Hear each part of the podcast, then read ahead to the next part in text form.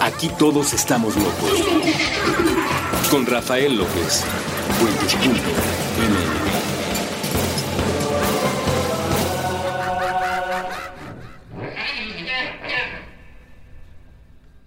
todos y bienvenidos una vez más a este programa que se llama Supracortical. Yo soy Rafa López y estoy muy contento de estar platicando con ustedes. Les agradezco eh, que se hayan dado el tiempo de escuchar los programas anteriores y especialmente estoy muy contento porque como ya ustedes saben, Puentes ha rebasado los 2.000 episodios. Parte de esa experiencia ha sido la intención de que conozcamos diferentes tipos de contenidos y en esa misma celebración tuve el gusto de que me invitaran al programa de Abuget, un programa dedicado a los videojuegos, donde pues eh, me hicieron preguntas en torno a qué tan buenos, malos, peligrosos o no peligrosos son los videojuegos. Terminamos recordando cosas de nuestra infancia y de paso hicimos una, una colaboración donde ahora ellos son invitados a platicar de videojuegos con nosotros y de su experiencia eh, de cómo se convirtieron en niños que poco a poco fueron adultos dedicados a el gusto por esta realidad virtual. Así es que la próxima semana tendremos la entrevista que hicimos Durán y a mi querido Armando Razo, con quien tuve el gusto de platicar ya en dos ocasiones, una para Buged, una para supracortical. Y entonces, como siempre, eh, previo a las entrevistas, hacemos un pequeño programa que tenga algo que ver, a veces eh, un poco más, a veces un poco menos, pero que tenga algo que ver en torno a esa conversación que se escuchará la próxima semana. Por lo pronto, entonces, platicaremos de la realidad virtual, de la realidad, digamos que con mayúsculas y de lo que muchos creemos que es la realidad, pero que a veces no lo es. El mundo es así de contradictorio y esto es muy interesante porque, eh, aunque sé que les debo por ahí algunos programas en torno a la ciencia, la religión y la filosofía, que en unas semanas hablaremos de eso, eh, la verdad, la verdad es algo que tratamos de comprender. La verdad como tal no existe. La verdad es, eh, como ya lo dijo Albert Einstein, es relativa, aunque aquí en México dicen que la verdad podrá ser relativa, pero la neta es la neta, ¿no? Tenemos estas analogías eh, simbólicas de nuestros grandes poetas, pero la realidad no existe como tal, es un constructo.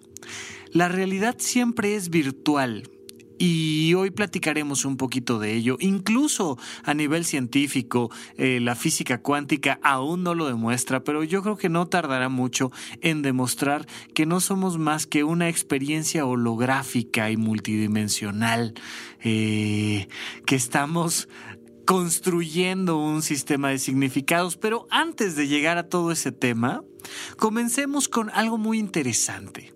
Las generaciones están viviendo una experiencia curiosa en cuanto a los objetos. Cada vez más las generaciones recientes están abandonando los objetos y quedándose con contenidos virtuales. Las generaciones anteriores disfrutaban mucho el culto al objeto. Y entonces el tener frente a ti un disco de vinil o un vehículo o tener físicamente la película edición especial era muy importante. ¿Por qué? Porque el ser humano dejó de ser un animal el día que creó la propiedad privada. Fue hasta que dijimos esto me pertenece que se desarrolló la cultura. Y la cultura ha ido a pasos agigantados evolucionando. Un día dijimos, este pedazo de espacio es mío. Decía, yo no sé qué tan cierto sea esto, ya me lo platicarán ustedes que seguramente saben un poco más al respecto que yo, pero decía mi maestra de primaria que había dos grandes fraudes en la conquista de las Américas, porque llegaron los conquistadores que por unos pedazos de vidrio les dijeron te compro tus terrenos. Y entonces ahí hubo un gran fraude porque en vez de darles cosas verdaderamente valiosas a los nativos por sus terrenos, pues les dieron unos espejitos. Pero el otro gran fraude vino del otro lado, cuando ellos les estaban vendiendo por unos pedazos de vidrio algo que no les pertenecía. Y entonces los nativos decían, yo no te puedo vender la tierra. Es como es como pensar en, en, que llegue ahorita mi querido amigo Popes, que está del otro lado ayudándonos con la producción, y me compre, no sé, por unos 3 millones de pesos, eh, la segunda estrella más cercana al Sol. Yo con todo gusto se la vendo, no tengo ningún problema. ¿Por qué? Pues porque yo no siento que me pertenezca, no la puedo usar, no, no, no es algo mío. Entonces, mi maestra de primaria establecía este doble fraude. No sé si así haya sido, pero sí sé que tuve la oportunidad de eh, apoyar médicamente, dar consultas a algunos, algunas comunidades tarahumaras, los rarámuris en, en Chihuahua, tienen bastantes deficiencias en cuanto a atención en salud y entonces parte de lo que un día fue mi internado eh, como, como parte de mi formación como médico, me tocó ir a Krill, Chihuahua, y era un lugar donde la gente llegaba a atenderse. Y entonces los recetabas, pues normalmente, ¿no? Hacías toda tu exploración médica y sacabas el estetoscopio y hacías todos estos asuntos que en aquel entonces me parecía eh, una cosa fantástica porque ya por fin me estaba convirtiendo en un verdadero médico. Y pues me tocaba diagnosticar alguna gripa, alguna diarrea, alguna cosa así sencilla y dar los medicamentos. Y entonces eh, uno de los conflictos que tuve en aquel entonces fue cómo explicarle a la gente que requería tomarse un antibiótico cada ocho horas. ¿Cómo le explicas a alguien que nunca ha utilizado un reloj que se tome su medicamento cada ocho horas?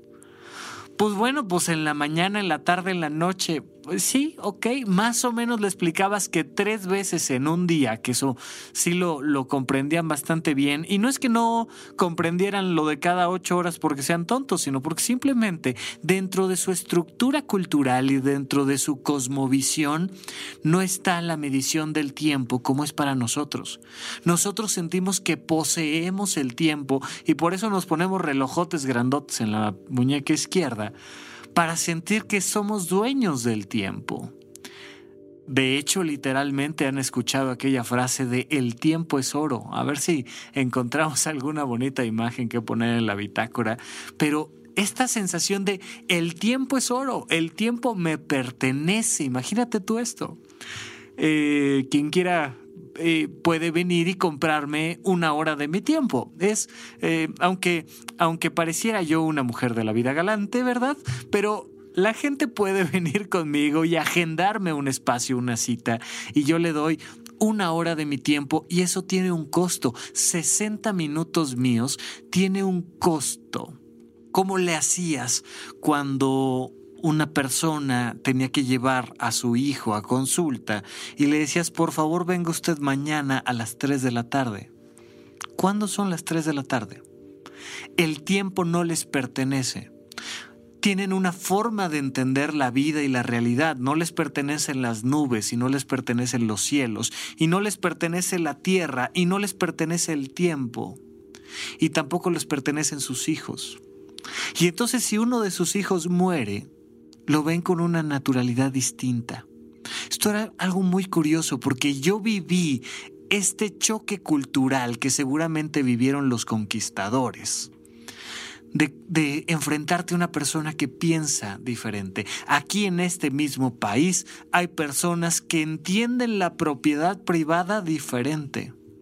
Sí entienden la propiedad privada de las mujeres, eso sí aunque queramos pensar que son eh, nuestras culturas prehispánicas seres muy evolucionados, pues a nivel cultural también tienen sus sombras, sus detalles, sus defectos.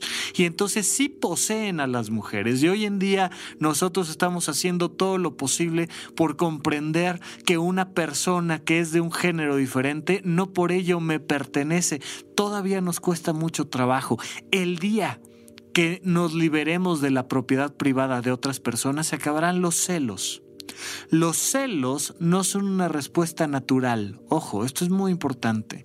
Los celos son una respuesta aprendida que proviene de la idea cultural de que tú me perteneces. Me pertenece el tiempo y también me perteneces tú. Y tu tiempo me pertenece y tu conducta me pertenece. Y si tú vas y abrazas a alguien más, yo voy a sentir celos porque siento que lo hiciste sin mi autorización. Estamos caminando hacia allá.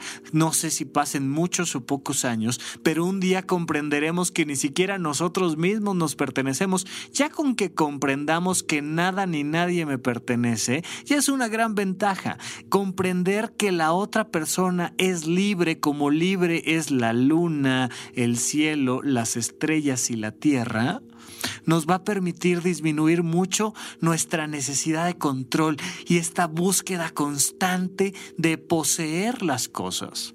Pero hoy en día todavía necesitamos controlar, es parte de nuestra realidad todos somos hoy eh, totalmente palacio y entonces vamos a los centros comerciales y, poseemos nuestra tarjeta de crédito y poseemos nuestro dinero y poseemos nuestra ropa y nuestros televisores y nuestros carros y son nuestros y los poseemos. Tenemos este culto al objeto y, y parece que hemos dejado atrás esas décadas cuando, cuando había más culto al objeto todavía eh, y lo estamos retomando. Y entonces el tener, insisto, un disco de vinil o el tener el carro del año 68 o el tener la película edición especial o el tener la camisa, la corbata o el algo es algo que estamos recuperando de décadas atrás o más bien viendo la nostalgia de esa existencia.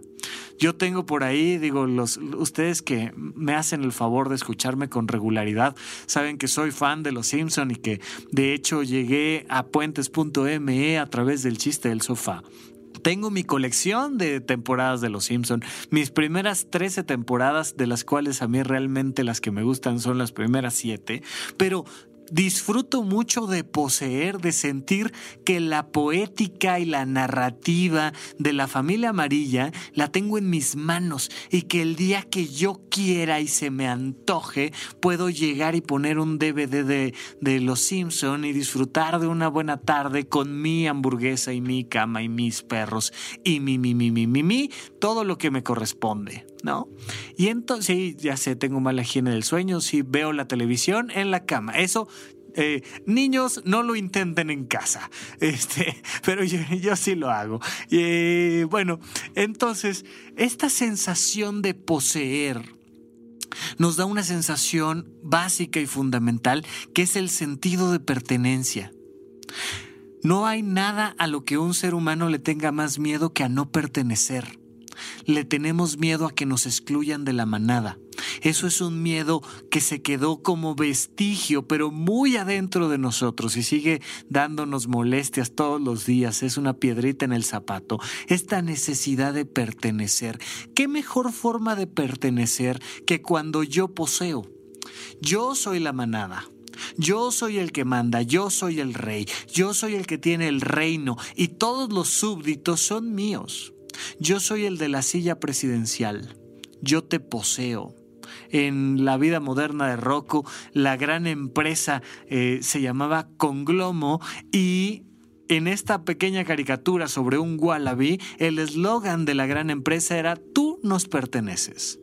Y es una manera muy interesante de criticar y comprender la estructura social en la que vivimos, porque estamos en búsqueda constante de poseerlos a todos, a todo lo posible. Si yo poseo más dinero y poseo una gran empresa y poseo a mis empleados y poseo el estatus y, y, yo soy la más guapa de la fiesta porque yo traigo el vestido y el collar o yo soy el más fregón porque yo traigo el carro o yo tengo la lana, esto nos da una seguridad aparente de pertenencia porque estos objetos me pertenecen. Estas personas me pertenecen. De hecho, ya lo habíamos platicado en otra ocasión, el término familia proviene del griego famulus, que significa esclavo. Esta gente en torno mía, este, eh, eh, la, la mini versión de mí, este mini yo que anda corriendo por la casa, me pertenece y tiene que hacer lo que yo le diga. Y si no hace lo que yo le digo, pues entonces es que no me respetan. Y siento que la gente pasa por encima de mi dignidad porque algo que me pertenece, como la cajera del súper, o como el señor de la gasolinera, o como mi hija, no me respeta. Porque no está comprendiendo que me pertenece.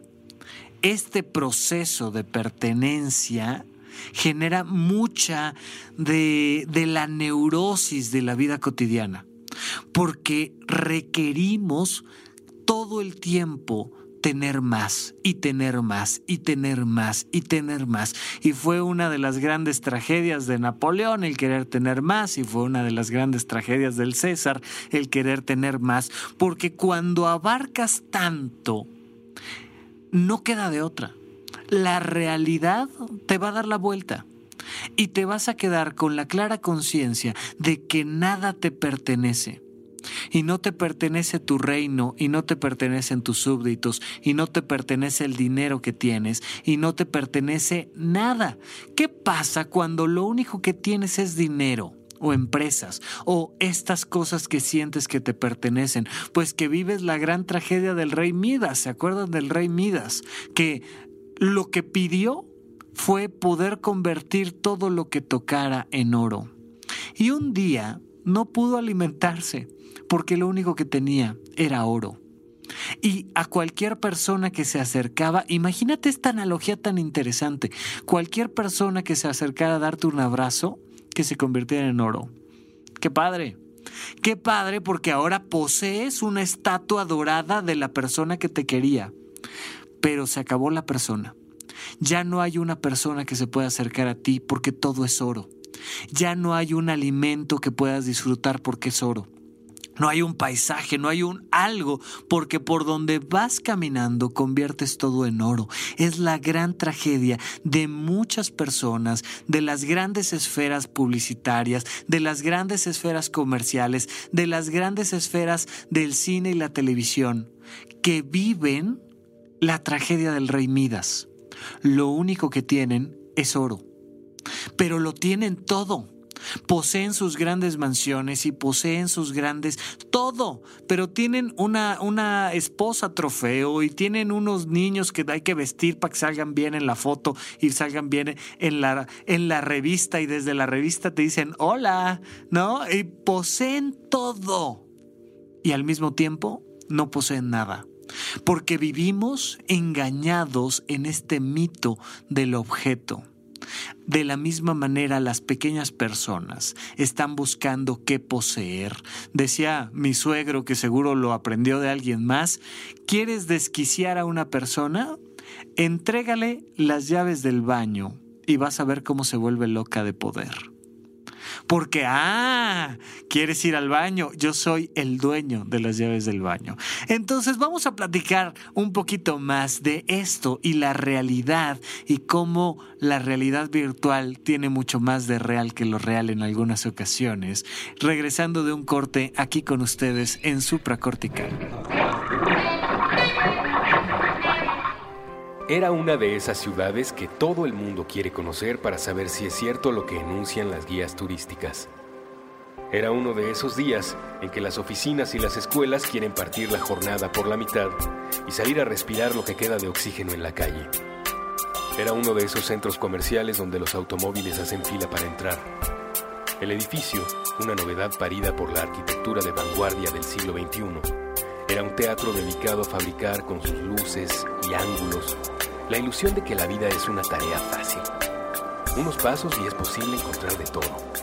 Sensación de abundancia, sensación de limpieza, sensación de seguridad, sensación de felicidad. Los aparadores tenían la capacidad para contenerlo todo. En la esquina, junto a la zapatería y la tienda de joyas, el restaurante. Uno de esos sitios que mueven en charolas el sabor del momento y donde más importante que la cocina es la danza ver y ser visto en compañía de a la con dando un apretón de manos a quien pudiera ver la escena como nosotros desde una perspectiva cenital sin que su presencia alterase el comportamiento colectivo en el recinto sería capaz como nosotros de notar el fenómeno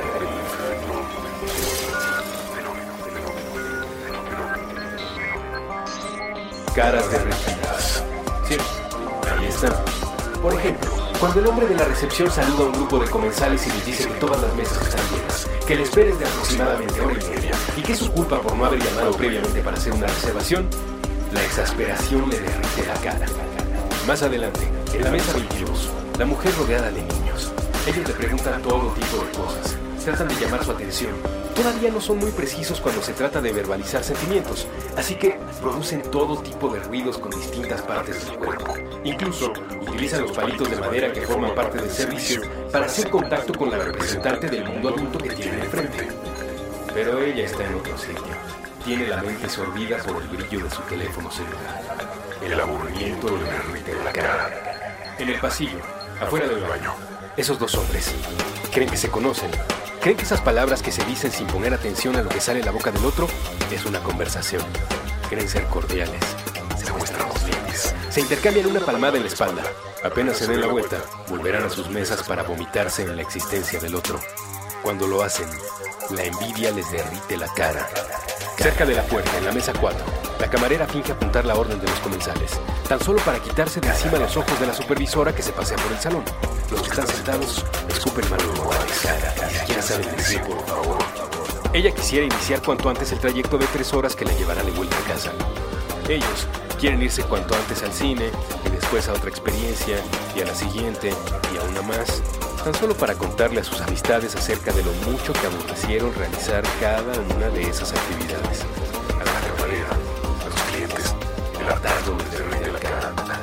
Cuando cada uno pudo notar que la papada, un párpado o un trozo de labio estaba fuera de su sitio, caminó discretamente hacia el para echarse un poco de agua y reacomodarse. Por el resto de la tarde, se dedicaron a disfrutar de la comodidad, el progreso, la vida fácil que esa ciudad, tan celebrada por las guías turísticas, les obsequió.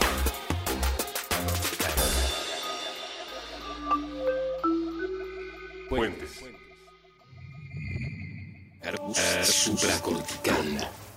Estamos de regreso con ustedes aquí en Supracortical. Yo soy Rafa López y recuerden que si quieren contactarse conmigo me pueden mandar un tweet a arroba Rafa Rufus. En Facebook me encuentran como Vita Plena. Vita Plena es un es una idea, es una, es una realidad virtual donde trato yo de eh, colaborar con algunas otras personas, ir dejando ahí colgados todos los programas de supracortical, además de recordarles sobre algunos eventos que vamos teniendo o simplemente alguna foto que en ese momento considere yo inspiradora de manera totalmente subjetiva.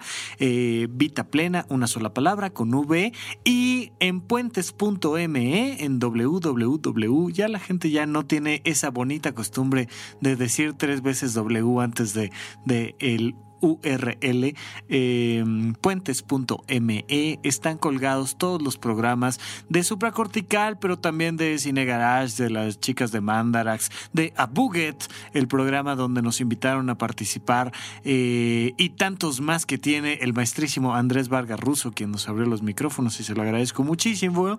Eh, ahí pueden encontrar todos los episodios y en cada uno de los episodios dejar un comentario en la bitácora. Tratamos de hacer lo mejor posible esas bitácoras. Nos las han chuleado mucho en puentes, pero estando acá siempre son un lío. Se nos olvidan las.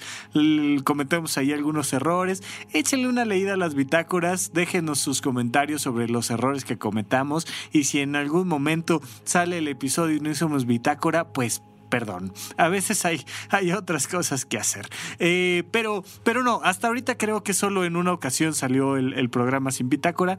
Eh, pero por favor, déjenos sus comentarios. Se los agradecemos mucho. A veces tarda un poquito en contestar, pero siempre es una excelente manera de saber qué opinan qué les gustó, qué no les gustó. Sabemos que siempre hay mucho que mejorar. Estamos de regreso con ustedes platicando sobre la realidad virtual y sobre este sentido de pertenencia que nos da el sentir que poseemos las cosas. Ah, hace mucho tiempo, eso siempre es una buena manera de decir que no sé exactamente cuándo, hace mucho tiempo en Egipto comenzó un movimiento hecho por medio de los ermitas. Los ermitas son una serie de personas que dijeron, ¿Qué sentido tiene pagar impuestos? ¿Qué sentido tiene casarme? ¿Qué sentido tiene tener hijos? ¿Qué sentido tiene esto de, párate todos los días, 7 de la mañana, ponte a hacer los pendientes, porque ya al rato llega Popes y hay que grabar supracortical y esas cosas. ¿Para qué? ¿Para qué todo este show de la cabina? ¿Y para qué todo este show de trabajar? ¿Y para qué todo este show de los cumpleaños? ¿Y para qué todo este show de las Olimpiadas y el mundo? ¿Para qué la vida? ¿Cuál es el sentido último de la vida? El sentido último de la vida, comprendieron los ermitas, es la contemplación de la experiencia misma de estar vivo. Y voy a estar vivo igual si soy totalmente palacio o si voy a, este, a Liverpool o si voy a, al Tianguis. Voy a estar igual de vivo. Y al final, si el rey Midas tiene la razón, pues este, pues em, por muchos objetos que tenga, no voy a poder poseer nada. ¿Qué, ¿Qué, es lo que realmente poseo? ¿Qué poseo? ¿Mi brazo? Un día de repente por mi relojote vienen y me lo cortan. ¿Qué poseo? ¿Mi salud? ¿Mi edad? ¿Mi tiempo? ¿Qué poseo? ¿Mi carro? ¿Qué cosa poseo? ¿Qué es lo que realmente tengo como algo que me pertenezca? Mi pareja se va a con alguien más, hombre. O sea, eventualmente. No pasa nada. Hasta que la vida o alguien más nos separe. Pero si me doy cuenta de que no poseo nada, ¿qué sentido tiene seguir jugando en, en, en este engranaje tan complejo de la vida diaria? ¿Qué pasaría si, se preguntaron los ascéticos, tomo mis cosas y me voy a una maldita montaña, a una cueva, y me olvido de todo lo demás? ¿Qué pasaría? Y entonces uno de ellos se fue, y se fue prácticamente sin ropa a una cuevita, eh, a lo mucho teniendo una fogata, que además comprendes que no te pertenece que son un montón de madera que friccionaste y que de repente te permite sobrevivir un día más, porque se empezaron a dar cuenta de que lo importante era la experiencia misma de estar vivo. ¿Saben qué pasó? El gobierno tuvo que empezar a prohibir las ermitas, a prohibir esta vida del ermitaño que se iba a las montañas porque empezó a ser tan atractivo que se empezaron a, disminuir mucho los números de la población de las ciudades y empezaron a incrementar el de las ermitas. Cosa muy parecida, curiosamente, a lo que le pasa a los rarámuris, a los tarahumaras en Chihuahua, donde ellos no conforman ciudades. Ellos lo que hacen es vivir cada uno en su cueva. Y si, si tienes ganas de ir a ver a alguien, le caminas, o sea, no le mandas un mensajito de Facebook, no es que estés obligado a ir a su, a su fiesta de cumpleaños y que como aquí decimos, ahí te caigo, y pues ya veremos si le caes o no le No, hay que caminarle, o sea, verdaderamente convivir con otra persona implica un esfuerzo consciente de decir, quiero vivir esta experiencia y a caminar. Son los grandes caminadores, son los que tienen alas en los pies, son los de los pies alados. Y entonces nos dio un poco de información en torno a que una vida sin iPads y sin iPods y sin el nuevo iPhone 7 y sin el nuevo Galaxy y sin el nuevo lo que sea que haya salido nuevo, también se puede disfrutar. El, pasarte unos días lejos, aislado de todo, sin tener prisa. Imagínate cómo corre el tiempo, porque el ser humano tiene este proceso muy curioso, donde si no estamos midiendo todo, todo el tiempo, si no estamos todo el tiempo haciendo mediciones de los meses, de los años, de todo este sentido, si no hacemos eso, caemos en un ciclo que adormece nuestra conciencia del tiempo y de la propiedad privada. Y entonces de repente, ¿cómo distingues un lunes de un martes, un miércoles, un jueves, un sábado? Si te vas a una ermita durante unos tres meses, te juro que no vuelves a decir, ¡Hey, por fin es viernes! ¡Qué maravilla! Porque todos los días son exactamente iguales. Medio que las estaciones te van a avisar si ya es invierno, ¿no? Pero, pero fácilmente caes en este adormecimiento y y estas experiencias de irte al desierto, como se supone lo hizo Cristo, o estas experiencias de irte a la montaña, al bosque, estos, estos inicios de muchas historias y muchas novelas, como podría ser eh, Tarzán o un poco más para los, los de mi generación, no sé si hayan visto Brave Star, pero, pero nos planteaba cómo en las, en las tribus... Eh, de los indios americanos, pues había que irse y perderse solo en el bosque y solo cuando te perdías solo en el bosque eras capaz de regresar como un hombre, porque habías comprendido que la sabiduría y la experiencia estaban adentro de ti.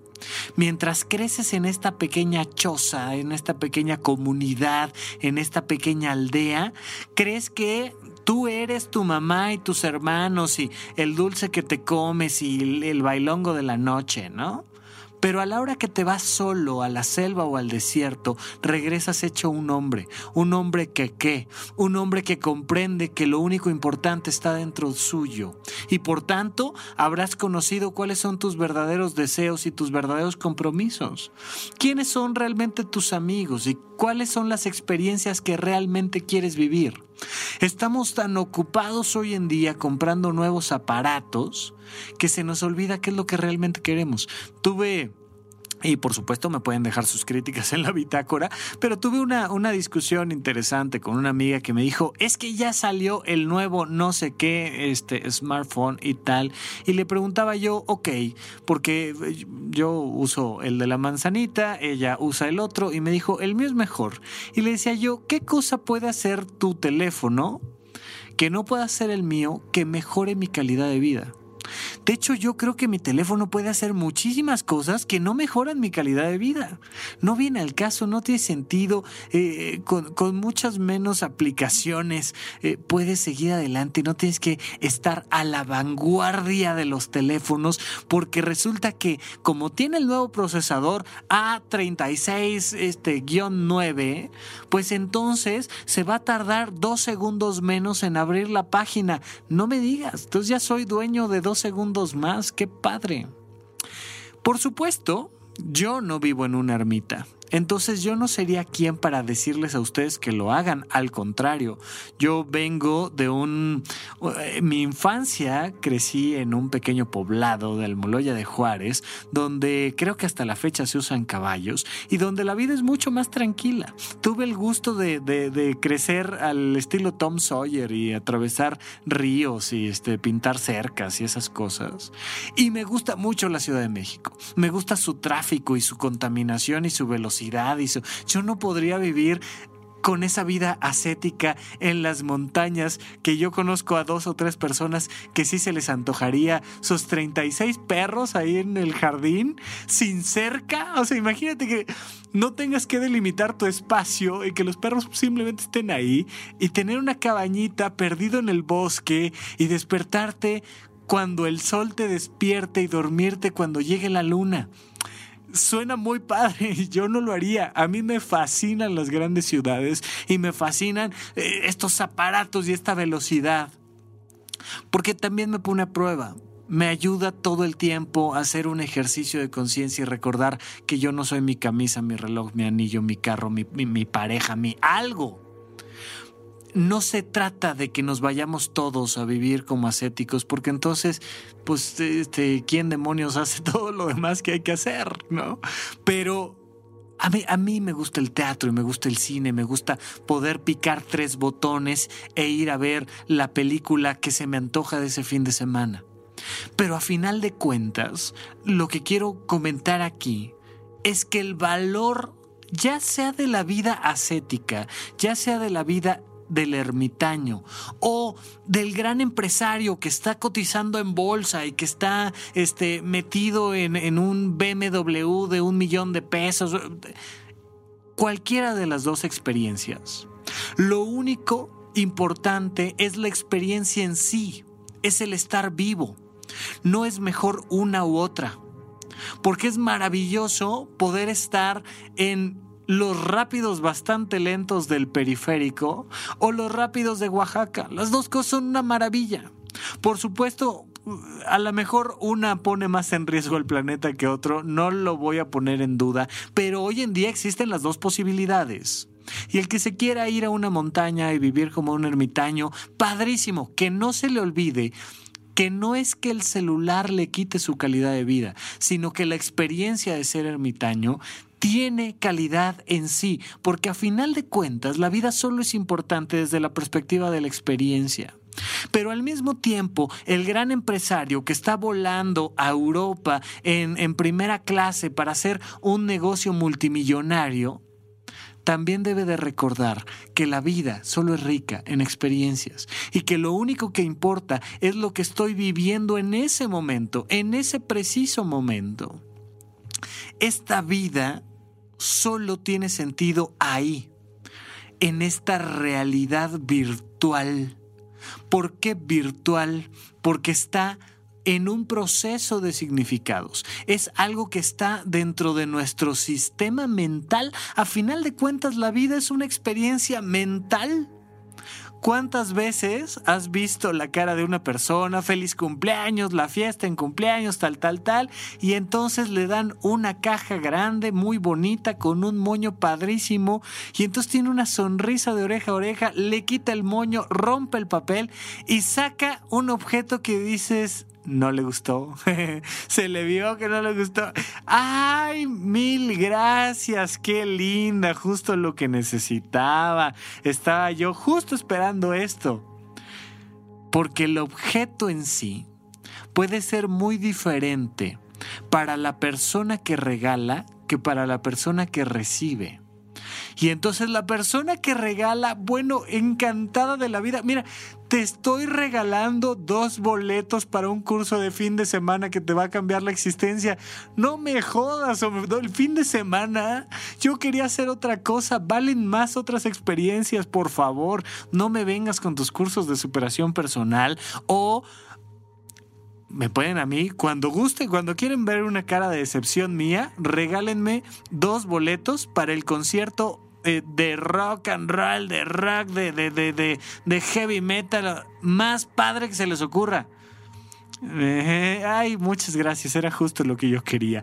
¿Por qué? Porque la experiencia es diferente para cada quien, es una realidad virtual y es algo muy interesante que tienen los videojuegos. Los videojuegos nos recuerdan que la misma vida es diferente para cada uno de nosotros. Platicaré un poquito más de esto regresando del corte, todavía no nos vamos, pero comprendamos esto. Los objetos no valen nada. Ni tu aparato celular, ni tu carro que está estacionado afuera, ni tus joyas, ni el oro mismo. Nada. Los objetos no tienen valor aquí a lo mejor le duele a alguien, si le duele ya sabe dónde escribirme y venir a platicar de eso, pero tampoco los bosques tienen valor, tampoco las nubes tienen valor, tampoco el agua tiene valor. Los objetos no tienen valor. El valor es un añadido cultural. ¿Cuánto vale un árbol? Han cambiado su valor a lo largo de la historia porque depende de cómo los entendemos. Hoy en día vale mucho más un árbol que hace 50 años. ¿Qué pasó? O sea, el árbol hizo que, que, cambiara su valor porque qué. El árbol es el mismo árbol, pero nuestro constructo cultural y nuestra forma de entender nuestra realidad hace que ese árbol valga más o valga menos. Los animales cada vez han ido valiendo más afortunadamente, los árboles y las nubes han ido valiendo más. Eso lo único que significa es que nuestra forma de entenderlo se ha transformado y hemos cambiado nuestro sistema de valores, pero el sistema de valores está dentro de nosotros. Y los videojuegos son una analogía maravillosa de esta realidad virtual. Vamos a un corte ahora sí y regresamos con ustedes en unos minutitos aquí a Supracortical.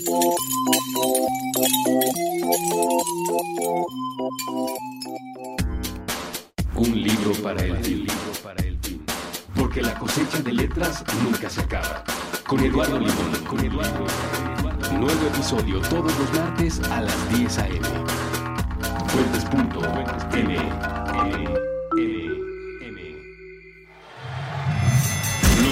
Reyes del Beautiful.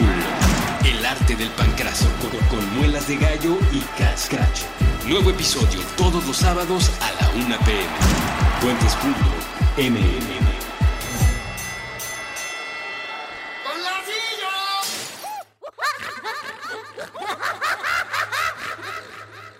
Estamos de regreso con ustedes aquí en Supracortical. Pondremos por ahí en la bitácora una frase de el maestrísimo Charles Chaplin que en esos grandes sentidos de lucidez que tenía el genio decía, al final la vida solo es un chiste. The life is just a gag. ¿Qué significa esto? No pasa nada, la vida es una película, la vida es un videojuego, la vida es la historia de un libro. La historia de tu libro es tu película, es tu videojuego. Velo como tú quieras verlo, pero hoy específicamente porque la próxima semana tendremos dos invitados que se han dedicado horas enteras a vivir en los videojuegos, pues hablaremos de que la vida es un videojuego. Todavía no lo sabemos a ciencia cierta, pero en una de esas y tenemos varias vidas como en los videojuegos. No lo sé, no tengo idea, pero pero bueno, vamos a pensar que, Vamos a pensar que no. Vamos a pensar que no hay tantas vidas y que solo hay una. Pero a final de cuentas, es un juego. Y ya sea que hayas tenido la oportunidad y experiencia de jugar este Mario bidimensional eh, famosísimo que eh, por algún motivo eh, se movía con el pecho hacia adelante y la cabeza de lado, la vida es así. La vida es tomar decisiones y seguir avanzando para tratar de conseguir un objetivo. Y cuando lo consigues, pues el premio es game over. El premio es, se acabó el juego. O sea, eh, empezaste en el nivel 1, llegaste al nivel 100, eh, bajaste la banderita, encontraste a la princesa, y se acabó. La vida siempre se acaba cuando encuentras a la princesa, ¿no? o sea, a partir de ahí ya no hay más que hacer. Ya, apagas el juego, se acabó, o sea, no, pasa nada, ¿no? Eh, ¿Y qué haces cuando sale en la pantalla el game over? Una vez que te acabaste el juego, ¿qué haces? Digo, insisto, vamos a plantear aquí dos realidades paralelas. Si hay varias vidas, ¿qué haces? Lo vuelves a jugar. es la parte interesante. ¿Y para qué lo vuelves a jugar? Para jugarlo mejor. Ese sería el sentido budista de la realidad hecha un videojuego. Pues oye, se trata de volverte experto en este videojuego y luego este, agarrar otro, hombre. En, una ocasión eres Batman y en una otra ocasión este, eres un corredor de autos y en otra ocasión eres un fontanero italiano este, muy metido en drogas. O sea, no, no, no hay más que hacer. Pero si solo es una vida y si la realidad solo es esta vida, piensa qué vas a hacer el día que salga el game over sea que te hayas caído en el primer barranco o sea que hayas llegado al nivel 100. A final de cuentas, lo, importante es la experiencia que vives entre que pones start y que sale game over. En el momento en el que pones este inicio del videojuego y tú eliges tu personaje y decides a dónde vas y la vida te va a presentar una serie de problemas, que esto es muy importante comprenderlo a ciencia cierta. Los problemas son lo importante del juego. Si tú quieres una vida sin problemas, te vas a aburrir. Imagínate que empezaras tu vida y que solo tuvieras que caminar para adelante durante tres horas para que al final llegaras y bajaras la banderita y encontraras a la princesa. Que no hubiera tortugas y que no hubiera enredaderas y que no hubiera este, todas estas cosas raras que le, salen a nuestro querido fontanero. Que, nadie te, no tuvieras que meterte a nadar y escaparte de pirañas malévolas, ¿no? Y de la Secretaría de Impuestos y todas estas cosas. ¿Qué pasaría si la vida fuera así? Un plano y no hubiera problemas. Es más, que no tuvieras ni que comer, ni que respirar. Que solo tuvieras que pasar 100 años eh, vivo, o sea, esta idea que tiene la gente del cielo, ¿no? Esta, esta idea del paraíso donde pues eh, agarras tu nube y con un botón es nube arriba, nube abajo, nube arriba, nube abajo, nube arriba, nube abajo. Es bastante mm, aburrida, ¿sí? Simplemente vivir sin problemas te quitaría algo fundamental, la experiencia de estar vivo ahí estamos quejándonos que si este, los candidatos presidenciales, ya estamos quejándonos que si el dólar. No, hombre, velo de esta manera. Lo único que pasa es que subiste de nivel. Ahora los problemas son más complicados y ya, o sea, no pasa nada. Oye, pues que me di un préstamo, que me compré un carro, que, que me pusieron el cuerno. Pues felicidades, subiste el nivel número 86. La vida ahora va a ser más compleja. Tienes que sacar de ti la experiencia que ya tienes, el conocimiento, la habilidad, la alegría de disfrutar el maldito videojuego. Para eso te lo compraste. Papá, ¿me compras el videojuego donde descuartizan zombies y les cortan la cabeza? Pues, oye, pero te van a matar, hombre, te van a matar 36 veces antes de que puedas pasar el nivel 1. Pues ya lo sé, hombre, pero, pero, pero, pero quiero vivir la experiencia. Quiero vivir la experiencia del videojuego. Ok, y entonces ahí vamos. Ay, eh, ya acabé la primaria, pues te toca la secundaria, brother. Pues ya acabé la secundaria, pues te toca la prepa. En el mejor de los casos, después te toca la universidad. Si no y encuentras un atajo, te toca cuidar squinkles. Te sube directamente al nivel 36, brincándote los del medio. A veces a la gente le gusta tomar ciertos atajos en los videojuegos y convertirse de hijos de familia en padres de familia, brincándose el nivel de la soltería. A, veces pasa. Pues la vida es un videojuego. La vida es este proceso donde lo único que importa es jugarla. Hay que vivir este videojuego y hay que experimentar esta experiencia para que la vida tenga sentido y hay que vivirla de largo. Eh, de preferencia, hay que ir eh, poniendo atención a cada experiencia. Eh, yo me acuerdo mucho, ¿no? Ya sabes, estabas en, las maquinitas o estabas con tus primos mayores o etcétera, etcétera. Y de repente este, este, este comentario lateral de ya llegaste al jefe del nivel y, y no lo puedes pasar y no lo puedes pasar. Y, y entonces alguien te decía, te lo paso Ah, pues este, gracias. Y entonces efectivamente se lo dabas y te pasaban el jefe. Y entonces, pues, este. te daba una doble sensación. La sensación, por un lado, muy alegre de. de ya pasé a otro nivel. Pero por otro lado, la sensación de es que yo no pasé el jefe es que yo no, no, sé cómo pasarlo. Y entonces, ¿qué haces? Pues que lo vuelves a vivir hasta que pasas el jefe. No, no, o sea, no, no hay de otra. Pregúntale a Cristo qué le dijeron cuando, cuando dijo, Padre, si este cáliz puede pasar sin que tenga que beberlo, ¿no? Pero pues hágase tu voluntad. ¿Qué crees que le dijeron? Yo no sé si en alguna otra ocasión le hayan dicho, órale va, bríncatelo, no hay bronca. ¿Y cómo terminó la historia? Pero en la que conocemos nosotros fue, no hombre, pues me lo paso. O sea, pues venga, es el jefe final. Y va a haber aquí trancazos y traiciones y escupitajos y cansancio. Y, y, va a ser literalmente un vía crucis, este camino hasta la cruz. Y al final es parte del juego. Charles Chaplin lo entendió bastante bien. Yo no sé, ojalá tenga la oportunidad de, hacer un programa que quiero con, con, Magali Urquieta, que era la encargada de subtexto, que me parece que ya pronto va a volver. Ojalá, ojalá esa noticia sea verdad.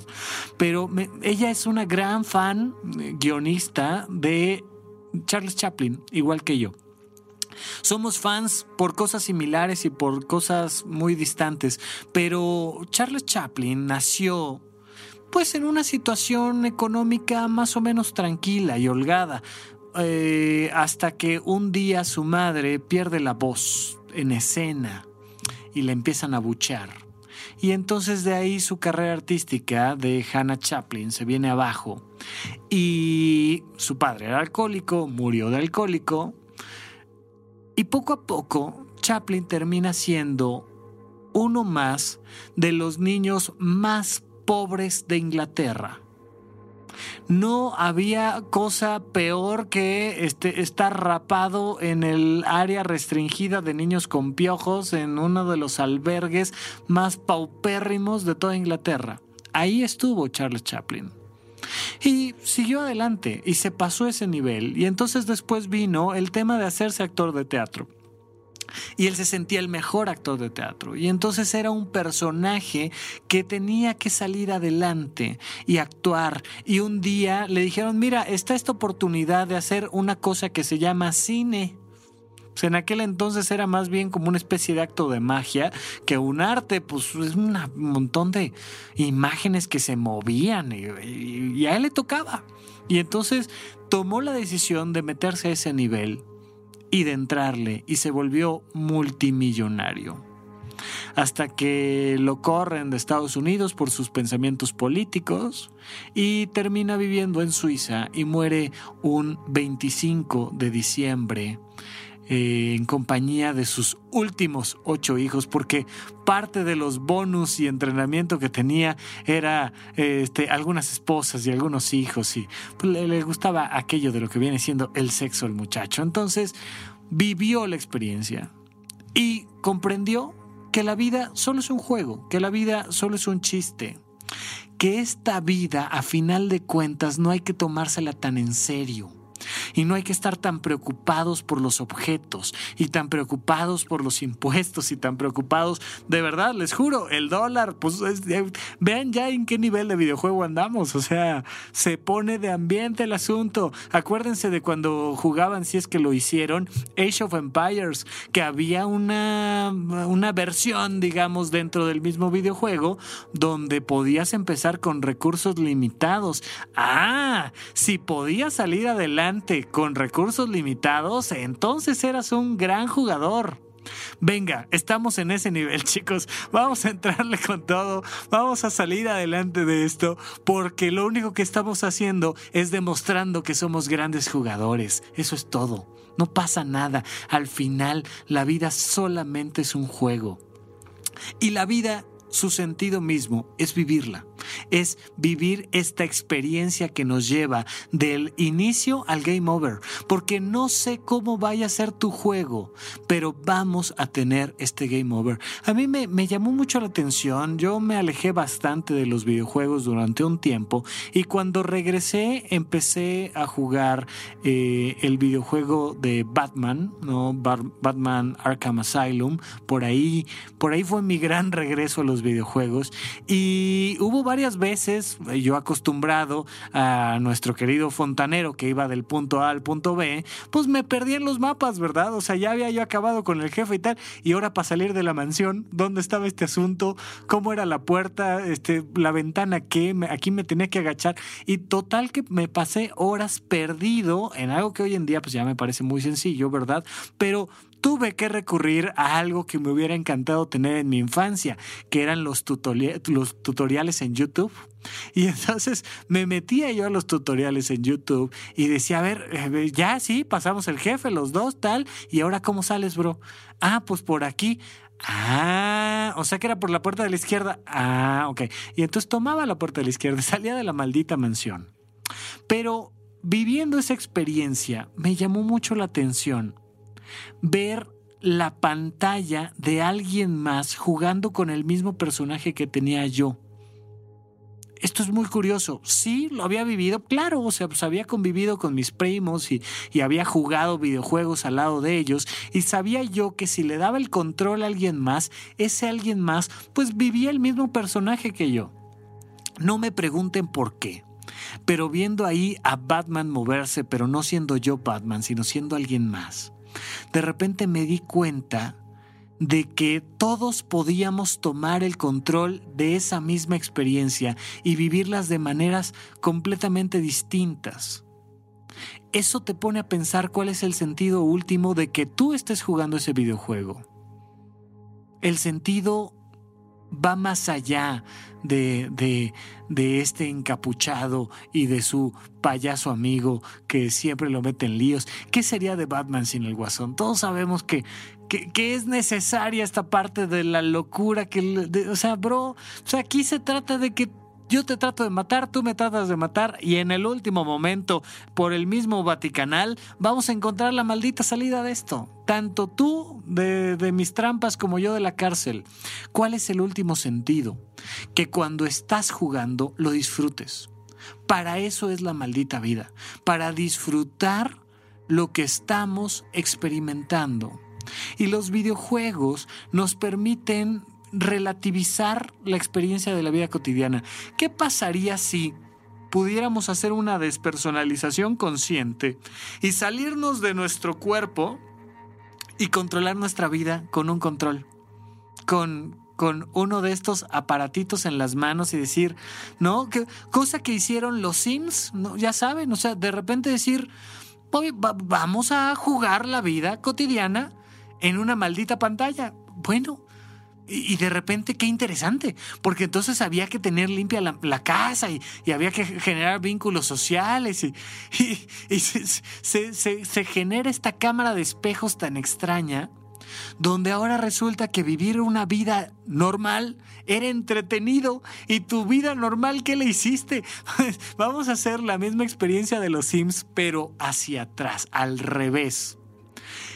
¿Qué sería de tu experiencia en esta vida si tu conciencia estuviera en otra dimensión y fuera capaz de controlarte a través de un mando, ¿qué pasaría?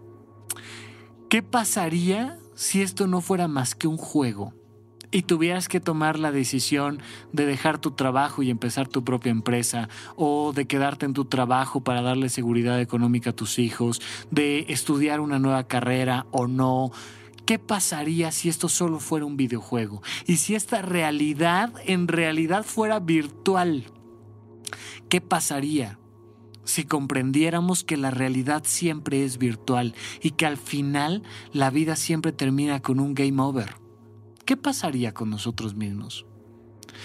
Si los budistas tuvieran razón y existe una zona del bardo desde donde podemos ver la totalidad de nuestra vida y tomar decisiones y conducirnos con la única esperanza y con el único, eh, con el único sentido de vivirlo en paz.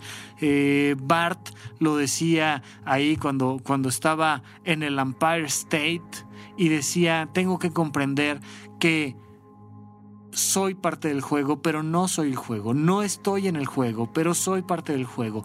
Esta, esta dualidad de la experiencia virtual. Sí soy el personaje, pero no me duelen los trancazos. Sí soy el personaje, pero si se acaba el nivel, se acaba el nivel y ya pero al mismo tiempo sí soy el personaje y me puedo meter. Insisto, pasa lo mismo con los libros y con las películas. ¿Qué pasaría si comprendemos que somos solo un espectador de una película que va corriendo o de un libro que vamos leyendo, pero especialmente de un videojuego? donde yo soy el personaje y donde este personaje va a tomar decisiones que vienen de mi conciencia para vivir cualquier experiencia.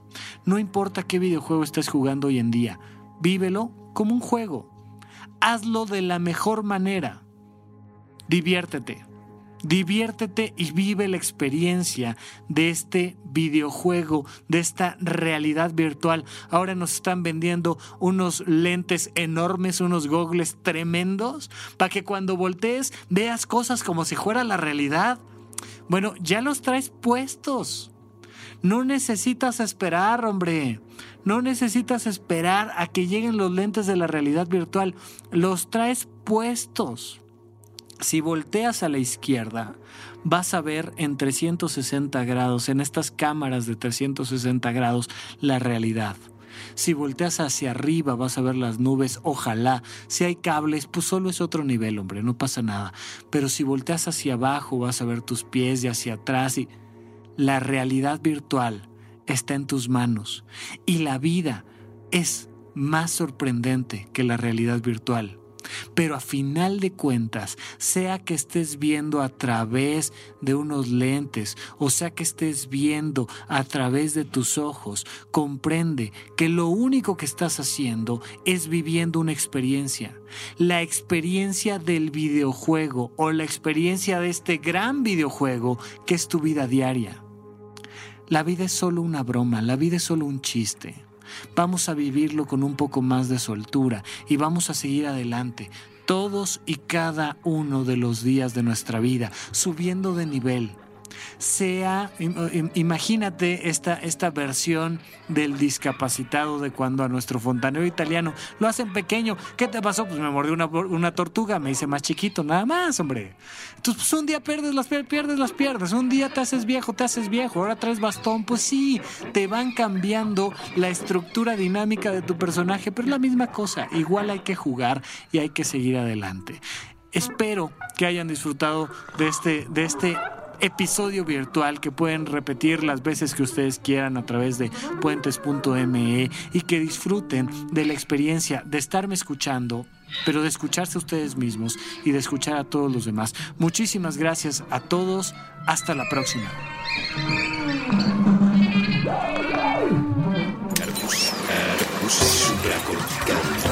Aquí todos estamos locos.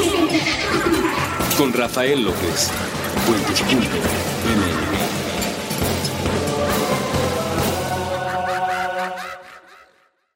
Judy was boring. Hello. Then Judy discovered ChumbaCasino.com. It's my little escape. Now Judy's the life of the party. Oh, baby, Mama's bringing home the bacon. Whoa, take it easy, Judy. The Chumba life is for everybody. So go to ChumbaCasino.com and play over 100 casino style games. Join today and play for free for your chance to redeem some serious prizes. Ch-ch-chumba. ChumbaCasino.com. No purchase necessary. Void where prohibited by law. 18 plus terms and conditions apply. See website for details. ¿Quieres regalar más que flores este Día de las Madres? The Home Depot te da una idea. Pasa más tiempo con mamá plantando flores coloridas, con macetas y tierra de primera calidad para realzar su jardín. Así sentirá que es su día todos los días. Llévate tierra para macetas Bigoro por solo $8.97 y crece plantas fuertes y saludables dentro y fuera de casa. Recoge en tienda y sigue cultivando más momentos con mamá en The Home Depot. Haces más, logras más. Más detalles en homedepot.com diagonal delivery.